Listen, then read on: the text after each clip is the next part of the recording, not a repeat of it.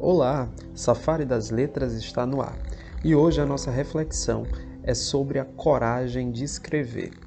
Escuta só.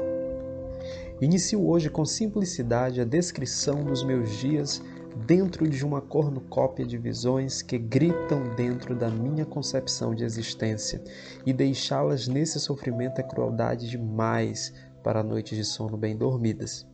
Escrever não é algo que se diga proveniente da vontade humana. Pelo contrário, pelo menos não comigo, que carrego o estigma da inspiração sobre os ombros, associada ao peso das abstrações que são capazes, inclusive, de transformar o vento na janela na premissa perfeita de um bom romance.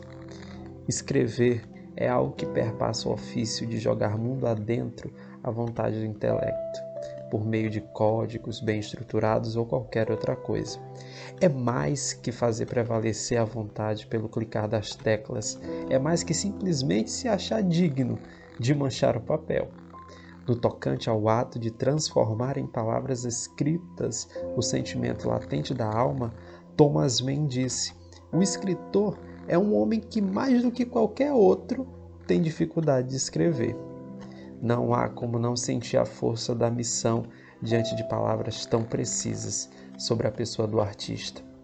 Certo que este não se aceita como tal, a não ser quando a sua obra o cativa tanto a ponto de esquecer que ela veio de dentro dele e, num ato de orgulho inflamado, conjura cada alinhamento de letras a uma interpretação única do perfeito amor verdadeiro a tênue chama que perdura resiliente no coração de quem escreve, consegue a duras penas fazer resistir o vigor com base na esperança de que a velha máxima seja real.